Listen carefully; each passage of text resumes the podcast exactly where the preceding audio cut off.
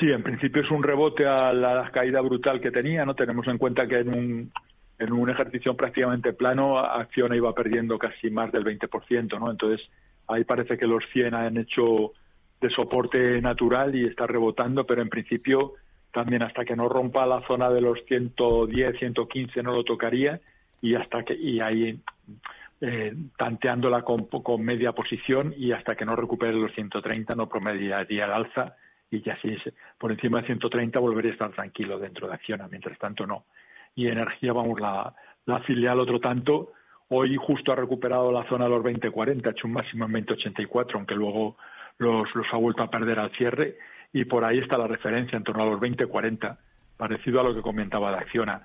Si recupera la zona de los 20-40 se puede entrar, empezar a picotear, hmm. pero hasta que no llegue hasta 21-50 tampoco me estaría tranquilo de, dentro del valor. Es un sector que está muy tocado y eso con movimientos brusquísimos.